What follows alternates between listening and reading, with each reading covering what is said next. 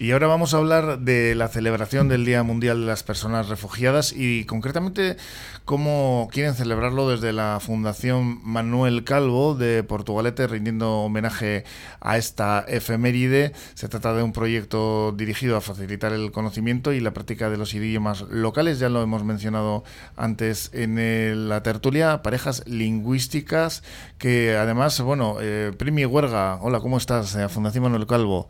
Buenos días. Vienes, vienes muy bien acompañada porque también eh, en este en este proyecto te, te, están ayudando también desde Movimiento por la Paz. Tenemos aquí a Sandra Olla y a Gorka y a Ritu. Hola, ¿cómo estáis? Hola, Egunon, ¿qué tal? Acercaros bien al micrófono. que estáis participando en, conjunto ¿no? con este proyecto. ¿Cómo, cómo, cómo es esta colaboración? Bueno, el proyecto Parejas Lingüísticas surge en el año 2019 y bueno, pues surge un poco de la necesidad que Movimiento por la Paz eh, nos eh, presenta, ¿no? De la gente que ellos tienen de acogida eh, porque algunas de las mayores dificultades para su integración es el idioma. Entonces esa dificultad eh, idiomática pues la tratamos de, solventar a través del voluntariado. En la Fundación Manuel Calvo, que tiene una trayectoria amplia de más de 10 años en proyectos de voluntariado, pues pone en marcha este proyecto tratando de captar personas eh, autóctonas, ¿no? vecinos y vecinas de Portugalete, que, que, colaboran de manera voluntaria acompañando a estas personas que llegan a Portugalete que se encuentran con, bueno, como comentábamos antes, con una mochila muy cargada mm. y una de esas piedras que les pesa es eh, el idioma, ¿no? Entonces eh, se hace un acompañamiento muy cercano que va más allá muchas veces de, de, la mera práctica o ¿no? del idioma. Para integrarla, sobre todo. No se trata de esa dificultad que, mm. que, tienen, ¿no? Sandra, y Gorka, llegan y claro, el, el, idioma es una barrera, eh, no es la única barrera infranqueable, pero a la hora de socializar y de conocer eh, un poquito el entorno y, gente, pues eh, les, les impide, ¿no? Y, este proyecto sería un poquito esto, ¿no? Lo que busca, ¿no? El, integrar a estas personas. Eso es, más allá del idioma es eh, integrarles que conozcan Portugalete de la mano de, mm. de una vecina o vecino de, de, Portugalete y también que le puedan dar un toque más lúdico o más amable al aprendizaje de castellano. Nosotros desde la entidad sí damos clases de castellano, niveles de alfabetización y niveles superiores en función de, del progreso que van teniendo estas personas, pero no deja de ser algo estructurado dentro de un horario y creemos que para una, una buena integración, una buena inclusión dentro de Portugalete es más amable, es más divertido contar con las parejas lingüísticas eh, que, que, nos apoya Manuel Calvo y, y, así poder conocer Portugalete mientras se practica castellano. Gorka, Sandra, tenemos un montón de datos ¿no? que respaldan eh, cómo habéis realizado este proyecto. Cuáles son los más significativos, por favor. Pues ahora mismo eh, contamos con 63 eh, personas que están en primera fase de acogida y entre ellas luego hay 18 personas también que están en segunda fase de acogida. Eh, pero desde el 2017 que llevamos trabajando aquí en Portugalete, contamos con 38 nacionalidades acogidas y 376 personas desde el 2017 hasta, hasta ahora. Sí, eh, bueno, en Portugal hemos estado mm, acogiendo a las personas en función de las crisis globales que se han ido dando. Cuando empezamos en, el, en 2017 ya estábamos acogiendo a personas eh, sirias, estábamos acogiendo a personas venezolanas y poco después empezamos a acoger a personas de Yemen. También desde el 17 estábamos acogiendo a personas de los conflictos de, de Mali. Entonces es bueno, una forma de visibilizar que en Portugalete, a Portugalete llegan y, y Portugalete acoge a las personas que se ven obligadas a huir de sus países por los conflictos y no solo por los conflictos. También hay una serie de personas que tienen que huir de sus países más allá de que haya un conflicto o no. Eh, especialmente creo que hay que mencionar las mujeres que huyen de la violencia y, de, y las personas de la comunidad LGTBI que también huyen de una persecución en países donde no necesariamente hay un conflicto, sobre el papel hay una paz social, pero eh, las personas eh, de la comunidad LGTBI son perseguidas bien por las propias autoridades, hay países donde hasta está penado con, con la muerte, o bien mm, las autoridades no lo condenan, no es un crimen, pero la sociedad sí les persigue y las autoridades se hacen a un lado. Es curioso, de todas maneras, yo voy a dar un dato que recuerdo ahora. Eh, cómo todavía la sodomía en Estados Unidos, en algunos eh, estados, está es ilegal. O sea, que estamos hablando aquí del tercer mundo, pero cuidado que, todavía esta desigualdad que hay de, en el ámbito de elegir tu propia sexualidad no la tenemos tan eh, en Occidente y en el primer mundo eh, tan equilibrada como pensamos, ¿no? Y claro, nos vamos a estos países y todavía pues el, resultado en este sentido es eh, todavía más desalentador, ¿no? Sí, es muy curioso cuando, cuando uno se adentra a ver los códigos penales de países donde se condena la sodomía, porque tú lo tienes que leer dos veces. La primera vez que lo lees parece que está describiendo una violación, pero luego te das cuenta de que no está hablando de que no sea consentido, está describiendo un acto sexual que considera el Estado que tiene que castigar, como, como puede ser la sodomía. No eh, está redactado como en España se redacta la violación, pero sin que haya una violación, sin que haya una falta de consentimiento. En este sentido, habéis eh, detectado que hay una, una mayor, como estabas tú subrayando, afluencia de migrantes con estos problemas, ¿no? Sí, están llegando, bueno, tenemos bastante, en, porcentaje tenemos bastantes personas de, este, de esta comunidad eh, que o bien huyen por ser perseguidos, por ser de la comunidad LGTBI, o bien huyen de los conflictos, pero la agresión que sufren es mayor por ser de la comunidad. Eh, a mí me resulta curioso o escandaloso cómo las personas de la comunidad o las mujeres, cuando son agredidas en determinados contextos, siempre son agredidas sexualmente o es como que les ponen un castigo añadido. En una situación de conflicto a los hombres los agreden, les disparan o los matan, a las mujeres sistemáticamente las violan y a las personas del colectivo LGTBI siempre es añadido, es mayor, es el hostigamiento, la persecución es mayor por el hecho de serlo o es directamente solo por el hecho de serlo.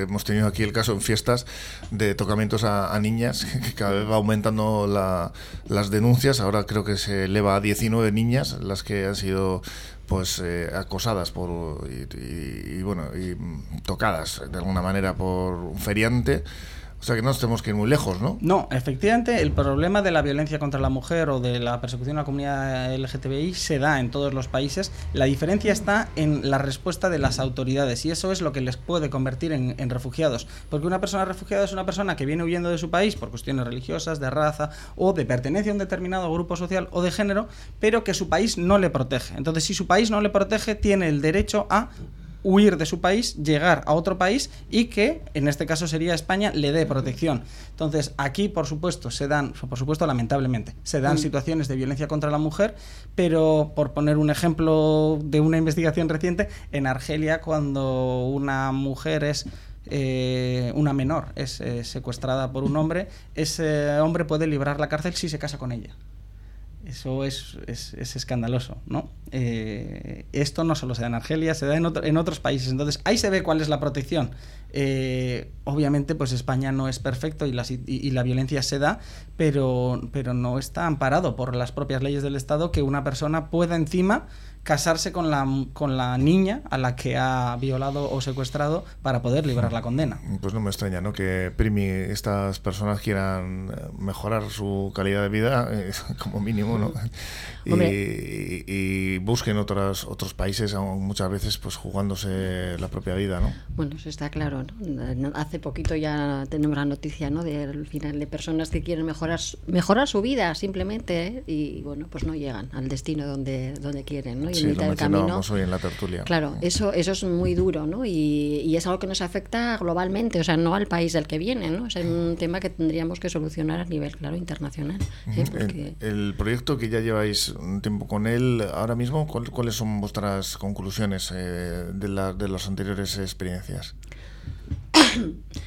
Eh, bueno, las conclusiones es que es un proyecto yo creo que, merece la pena seguir, eh, porque en principio van, Portugalete va a ser un municipio que va a seguir acogiendo gente, por desgracia, ¿no? Ojalá que no tuviésemos que ser ¿no? una villa, un pueblo de, acogida de personas que tengan que marcharse de, sus eh, países de, origen. Y, ese, yo creo que lo que comentábamos, ¿no? ¿no? No solo es el lenguaje, sino la parte que decíamos de cercanía, de, bueno, la parte esa más lúdica, pero que finalmente se establecen lazos y conexiones emocionales entre esas personas que van a quedar de por vida, ¿eh? porque, bueno, va a depender también, ¿no? De sean personas más afines o menos, pero entre ellas se establecen unas relaciones en las que ya están, mm, son mm, cómplices de mm, la familia o de una y de otra, es decir, acaban conociendo a sus familias, acaban conociendo a sus hijos, a los vecinos, entonces establecen unos vínculos que, bueno, ayer mismamente me comentaban, pues en una celebración, era una de origen marroquí, pues invitó a una fiesta que tenían en casa, un cumpleaños, pues a toda la familia de la persona voluntaria que le estaba acompañando, ¿no? Y se hacen regalos mm, entre unos y otros, es decir, que se establecen unos lazos que mm, yo sé que van a, permanecer eh, a lo largo de la vida, independientemente que, de que finalmente se vayan eh, a, otro país, porque algunas veces mm, Portugalete es el lugar de tránsito, ¿no? No es su espacio o su municipio donde vayan a finalmente vivir, pero eso va a quedar de por vida. Bueno, de hecho, Portugalete, antes hablábamos con Sandra y con Gorka, eh, muchas de estas personas eh, se encuentran muy bien acogidas y quieren permanecer en Portugalete. Si tú les preguntas hoy, ¿dónde quieres seguir viviendo? Pues en Portugalete. Hoy quieren vivir en Portugalete. ¿Y qué les diría Sandra Gorka a los que quieran colaborar con este proyecto, que se acerquen a, a pues, conocerlo, dónde tienen que acudir? Pues eh, podrían acudir tanto a nuestra entidad, Movimiento por la Paz, aquí en Portugalete, y a Fundación Manuel Calvo. Y nosotros les eh, acogeríamos, les diríamos, eh, les explicaríamos, digamos, un poco cómo funciona nuestro, nuestro programa, tanto como el de Fundación Manuel Calvo, y animarles. yo, por ejemplo, hace unas semanas estuve con una, con una chica de, que está acogida en nuestro programa y la enlacé, digamos, ¿no? con una pareja voluntaria de parejas lingüísticas. Y es muy bonito eh, ver cómo se, se, forman esos vínculos ya desde, desde el inicio, ¿no? Eh, formas parte ahí de, de, algo bonito. A mí por lo menos me gustó también estar ahí y ver cómo se conocían, pues compartían también eh, el inglés, por ejemplo, ¿no? que para comunicarse, porque ella era de nacionalidad china, entonces eh, cómo utilizan también otros idiomas para comunicarse y, y ver eh, lo agradecidas que están por darles esta oportunidad de poder aprender el idioma, ya no solo eh, como formación, como pueden tener, por ejemplo, en, en, la EPA de Portugalete, tanto como en nuestra clase de castellano con nuestra profesora Andrea, sino también en, en, otros espacios, como bien había dicho antes Primi, eh, yo qué sé, en una cafetería, por ejemplo, ¿no? en, espacios abiertos eh, que les contextualizan ¿no? Eh, en el lugar en el que están viviendo ahora mismo o que pueden llegar a vivir en, en un futuro, que están muy, se sienten súper, eh, tanto bien acogidos como, como se, están haciendo de este lugar el suyo propio, ¿no? que se sienten yo he podido compartir de muy cerca las experiencias de, estas familias, de estas personas que vienen y, están completamente agradecidos eh, tanto con nosotros como con sus parejas lingüísticas, tanto como con el, entorno en el que están viviendo y efectivamente también, como ha, ha dicho antes Primi, quieren quedarse. Pues proyecto, un proyecto que promete y que está ya dando sus resultados. Parejas lingüísticas de la mano de la Fundación Manuel Calvo y Movimiento por la Paz. Pues eh, muchas gracias por contárnoslo y animamos a todos a que participen. Ya hemos dado, quiere apuntar algo rápidamente Gorka. Y, sí, tan solo anunciar que hoy a la tarde, a las 6 de la tarde, de 6 a 8 en el Centro Cultural Santa Clara, vamos a organizar un evento. Sí, que no lo hemos dicho. Eso, eso es, para, para... nos va el tiempo. Sí, para conmemorar el Día de, de, las Personas Refugiadas vamos a hacer un evento, vamos a visibilizar la figura de la persona refugiada y vamos a dar valor a todas las personas que han participado en el proyecto de parejas lingüísticas, se les va a dar unos diplomas y se les va a agradecer por haber participado y por haberse animado a ver su propio pueblo desde los ojos de una persona Así que animamos a todos a que pasen por ahí en el convento, en el eh, convento, digo, digo. Bueno, Centro Cultural, era un convento, sí, era un convento, sí, de Cultural Santa Clara.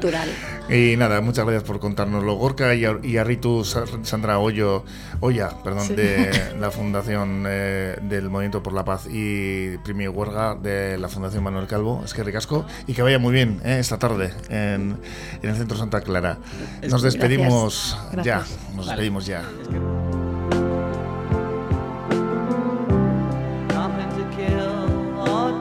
Y como no, pues con un temazo como este que invita a la unión, al amor y a un entorno, a un, mundo mejor, ¿no? Con eh, este temazo de, John Lennon, este Imagine. Mañana nos esperamos aquí a partir de las 10 en la tertulia ciudadana con nuestro cafetería, con nuestras entrevistas y como siempre en Portu Radio, en el 105.7 de FM. Arte.